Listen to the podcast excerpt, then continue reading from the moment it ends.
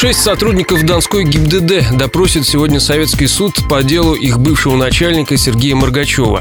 Экс-полковника обвиняют в превышении должностных полномочий. Судебный процесс длится уже полгода. Все это время за ним следит корреспондент радио Ростова Даниил Калинин. Дело Сергея Моргачева начали слушать минувшим летом. Бывшего полицейского обвиняют в том, что он заставил своих подчиненных скинуться на обустройство двух гостиничных номеров в областной ГИБДД на Даватора. По данным обвинения, ремонт стоил не меньше трех миллионов рублей. Свидетели рассказывали в суде, что подоконники были мраморные, светильники и сантехника импортными, а паркет из дорогого дерева. После ремонта гаишники выложили в интернет видеоролик, в котором неустановленный мужчина в форме рассказал всю историю.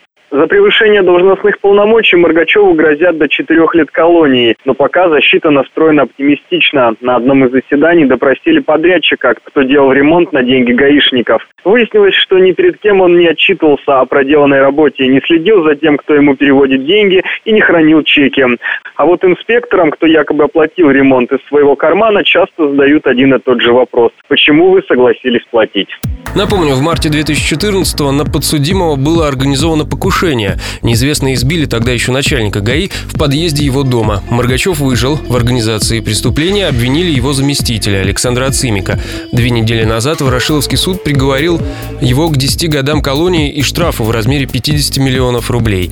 Сторона защиты решение суда обжаловала. По словам адвоката Ацимика Сергея Турабелидзе, на свидетеля оказывалось давление. В качестве свидетелей по делу идут ну, так называемые соучастники нашего преступления, которые уже были осуждены в связи с тем, что было заключено досудебное соглашение о сотрудничестве. Тогда как каждый из них заявлял, что на них оказывалось давление, что их пытали, что их избивали, что то, что э, они подписывали, не соответствует действительности. Отмечу, что Александра Ацимика также обвиняли в торговле автомобильными госномерами.